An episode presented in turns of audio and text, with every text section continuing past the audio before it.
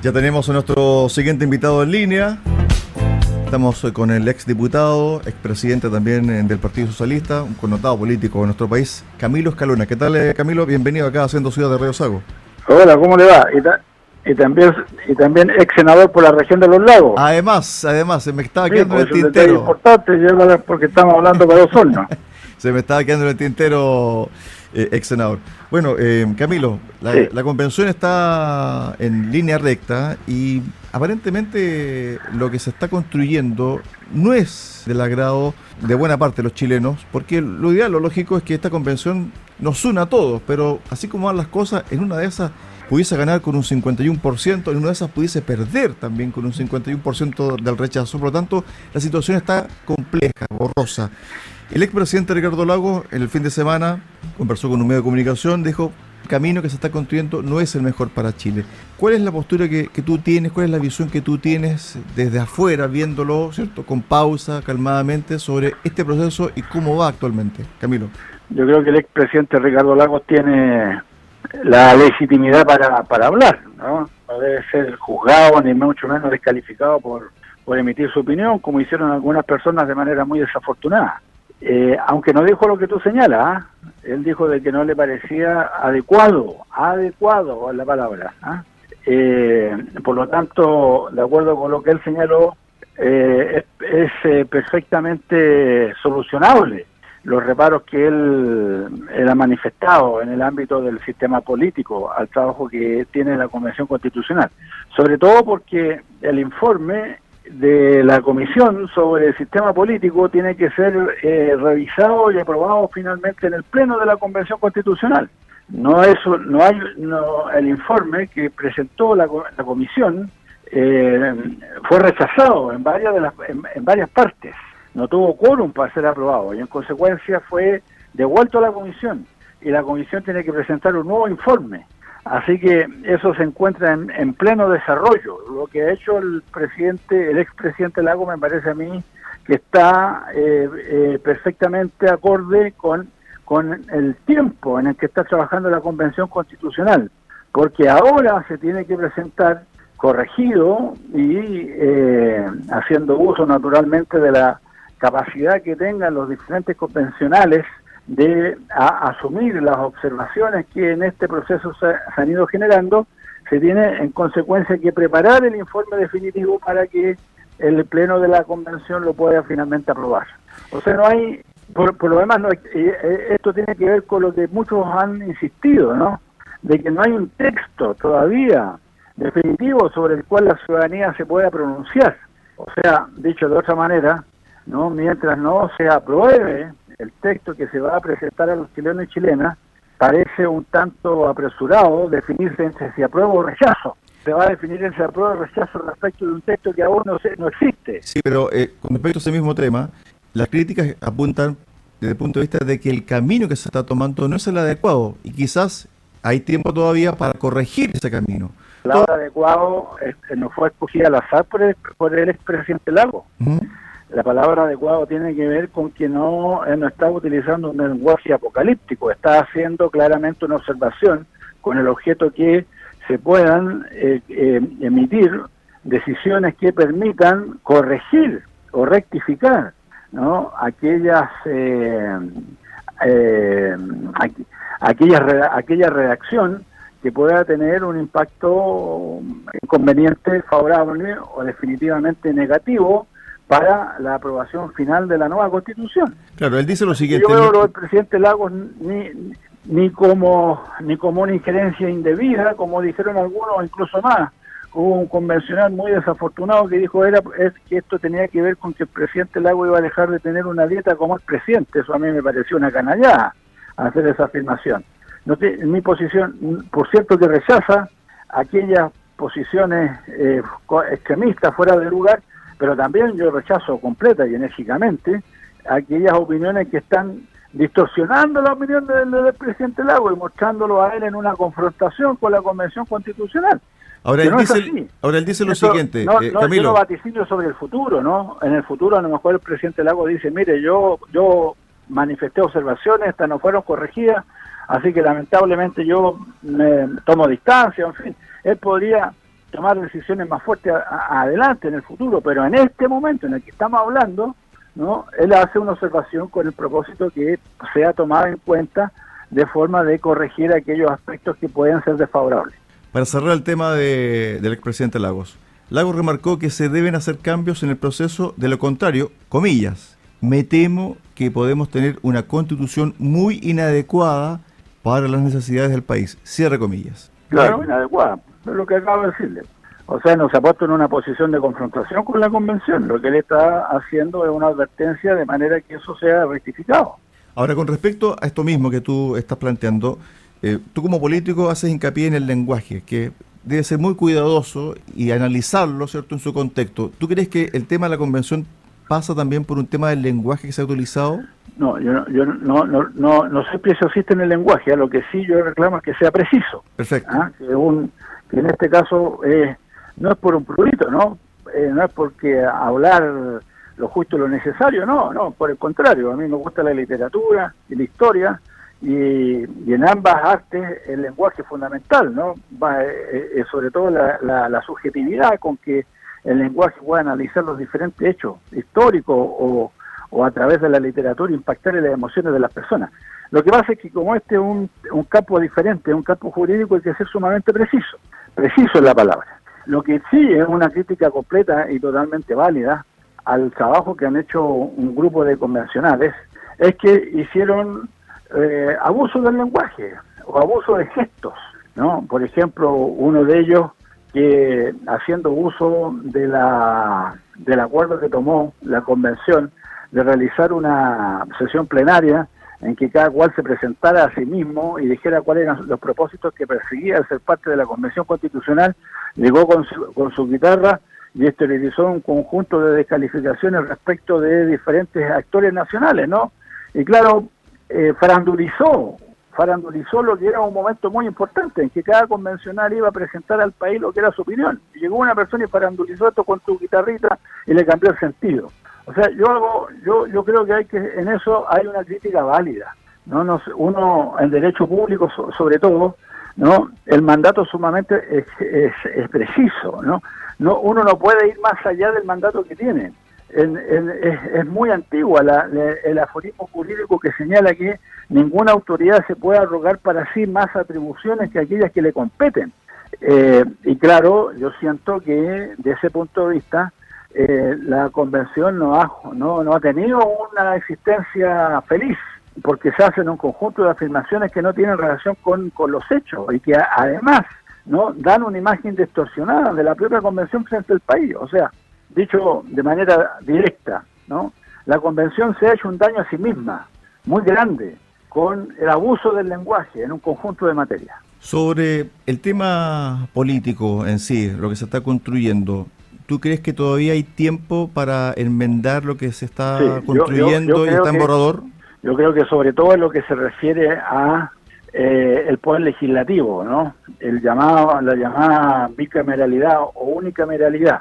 Yo soy de las personas que piensan que es muy, es muy riesgoso para el régimen democrático eh, que haya una sola Cámara con toda la atribución y todo el poder, porque basta un solo voto de más, el, el 50,1, para que se pueda incluso cambiar lo que tanto costó redactar y lo que tanto costó generar. De ese punto de vista yo me pronuncio porque el sistema político sea bicameral y la Cámara Territorial que se va que se propone en reemplazo del Senado tenga contenido. En la redacción que se rechazó en la comisión y que, que está de vuelta ahora, en la, en, la, redacción inicial que el plenario no aprobó y que volvió a la comisión, se establece una Cámara Territorial sin atribuciones. Yo creo que es fundamental que esa Cámara Territorial tenga lo menos la atribución para emitir su voto, su voz y voto en lo que se refiere a las reformas constitucionales y en lo que se refiere a la acusación constitucional en contra del presidente de la República y de los ministros de Estado. Actualmente no tiene, no tiene contenido eh, expreso esa Cámara Territorial y por lo tanto puede ser simplemente un, un, órgano decorativo. Se presenta como que representaría a las regiones, pero para representar a las regiones tiene que tener autoridad real, tiene que tener atribuciones que le signifiquen a esa Cámara Territorial un, rol, una función, que, que, que efectivamente den cuenta de que el sistema legislativo cuenta con dos cámaras. Yo creo que en ese ámbito hay eh, hay mucho que trabajar todavía. Es muy es muy ancho el ámbito de las diferencias que existen en, e, en este punto concreto. Camilo, con respecto a este mismo punto sobre el Senado, ¿por qué se levantó desde la misma convención y también de instituciones de carácter social esta idea de que el Senado fue y ha sido parte del obstáculo para ganar cierto, cierto tipo de proyectos de carácter social, porque en el fondo eso es. Si uno ve y lee también a los convencionales que están de acuerdo con eliminar el Senado, es que el Senado ha sido el gran obstáculo para la democracia. ¿Por qué se dio este discurso? Bueno, yo, yo considero que esto tiene que ver con que desde el año 90 hasta el 2006, en 16 años muy significativos de la transición democrática, los senadores designados y el senador vitalicio distorsionaron la composición del Senado gravemente y, lo, y, efectivamente eh, desnaturalizaron la función del Senado. Eso fueron 16 años. Ahora bien, en, el, en, el, en el campo del, del, del, derecho, de, la historia de nuestro país, el Senado fue la, la, primera Cámara, no es anterior a la Cámara de Diputados. El Senado es la institución del, democrática del sistema más, más antigua del país. Y, seguramente por eso un conjunto de figuras públicas desarrollaron su vida política en el Senado, como, como lo fue Salvador Allende, por ejemplo, que fue incluso presidente del Senado, como lo fue Eduardo Frei Montalva, ¿no? Eh, en fin, o sea, eh, una parte muy importante, decisiva del, debate de ideas en nuestro país se hizo en el Senado. Eh, por ejemplo, el, ex rector de la Universidad de Chile, el teórico más importante de la vida del Partido Socialista, Eugenio González, eh, fue senador y, sus textos, sus intervenciones eh, son estudiadas porque fueron profundamente doctrinarias, fueron de una fortaleza conceptual enorme, hoy día son tremendamente valoradas, sobre todo en lo que dice relación en la, en la completa vinculación, en, la, en, el nudo inseparable que tiene que haber entre democracia y socialismo, en fin, no, no vamos a entrar en ese tema ahora, pero Eugenio González desarrolló ese esfuerzo en el Senado.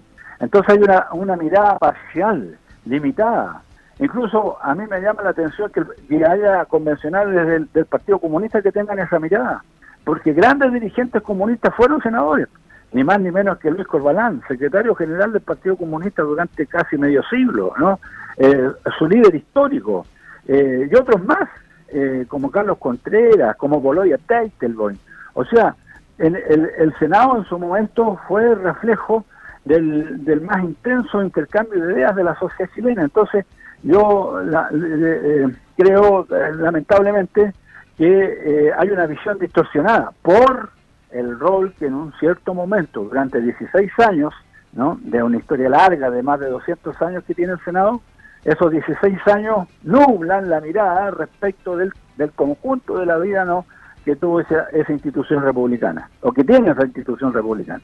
Claro, también eh, lo fue Ricardo Eliezer Nestablí Reyes Basualto, senador de la República. Premio Nobel. Claro, sí, claro, aunque el ejemplo de Neruda no es, en este caso vendría a darle la razón a los que critican, porque como fue perseguido por, por el gobierno de González Videla, declarar al Partido Comunista fuera de la ley no pudo Exacto, la ley maldita. La, llamada ley maldita. Entonces, claro. es parte de la historia, en el fondo. Claro, o sea, es, o sea, el Senado es parte de la historia de Chile, entonces no se puede suprimir. Entonces, yo, yo creo que eso, por eso que me parece a mí que tiene que haber un cambio muy muy de fondo para, en, esa Cámara Territorial que se va a proponer, para que tenga de verdad atribuciones que justifiquen que exista, porque de lo contrario, no por mucho que se llame Cámara de las Regiones, si no tiene atribuciones institucionales, no tiene ningún sentido que exista. Camilo, la última pregunta. Respecto al tema del lenguaje, que tú llevas muy bien, y además también has sido estudioso, especialmente relacionado con la política, el presidente Boric ha dicho que la actual constitución que rige el país fue hecha entre cuatro paredes por cuatro militares.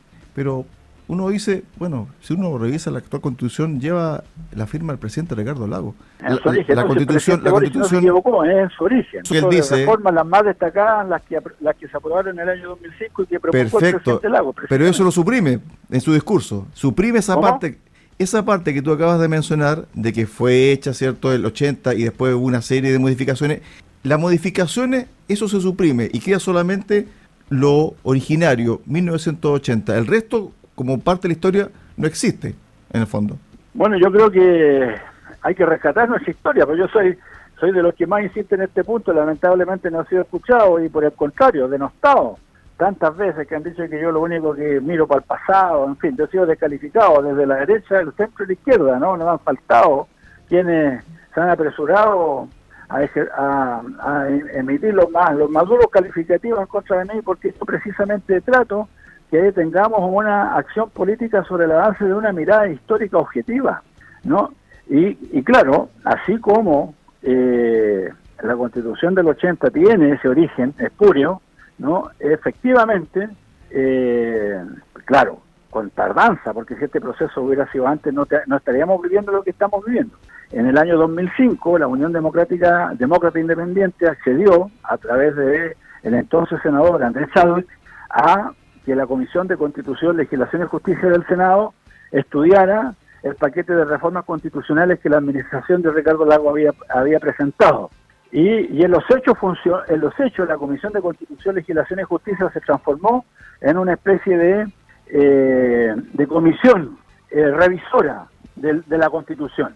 Y el resultado fue que se eliminaron del texto constitucional los senadores designados, se eliminaron los senadores vitalicios, se eliminó el carácter supraestatal del Consejo de Seguridad Nacional, cambiando por completo su naturaleza, se modificó el Tribunal Constitucional, en fin, o sea, hubo los, los enclaves autoritarios que habían sido ideados por Jaime Guzmán y que habían persistido en la Constitución hasta el año 2005, finalmente fueron derogados. Eso fue una ceremonia en la que yo personalmente participé en el, en el Palacio de la Moneda, cuando Ricardo Lagos procedió a firmar para la promulgación del texto definitivo, que entró en funciones el 11 de marzo del año 2006. Es decir, cuando yo juré como senador de la región de los lagos, el 11 de marzo del 2006, ya no hubo senadores designados.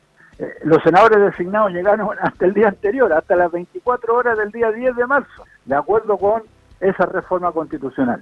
Eh, y, y, no es un tiempo tan largo, o sea, son 15 años, 16 años. Yo me imagino, yo no, no, no sé qué lo que habrá ocurrido con nuestra memoria histórica, pero hay un conjunto de hechos que han ido sucediendo en, el tiempo cercano, no estamos hablando aquí ni de la invasión, ni, ni, de la colonia española, ni de la formación de la República, estamos hablando de pocos años atrás, en que esos hechos lamentablemente no están registrados en, en, nuestra convivencia, en nuestro diálogo político, en nuestro debate, se, la, se omiten lamentablemente y, en consecuencia generan una imagen distorsionada de lo que somos como nación y como república. Estuvimos con Camilo Escalona Medina, ex diputado de la República, ex senador y ex presidente del Senado y también nos representó acá. A mucha honra. La región de los lagos, Osorno, Portomón, Chiloé, etcétera. Gracias, Emilio, por esta interesante entrevista acá en la Centro Ciudad. Gracias, buenas tardes.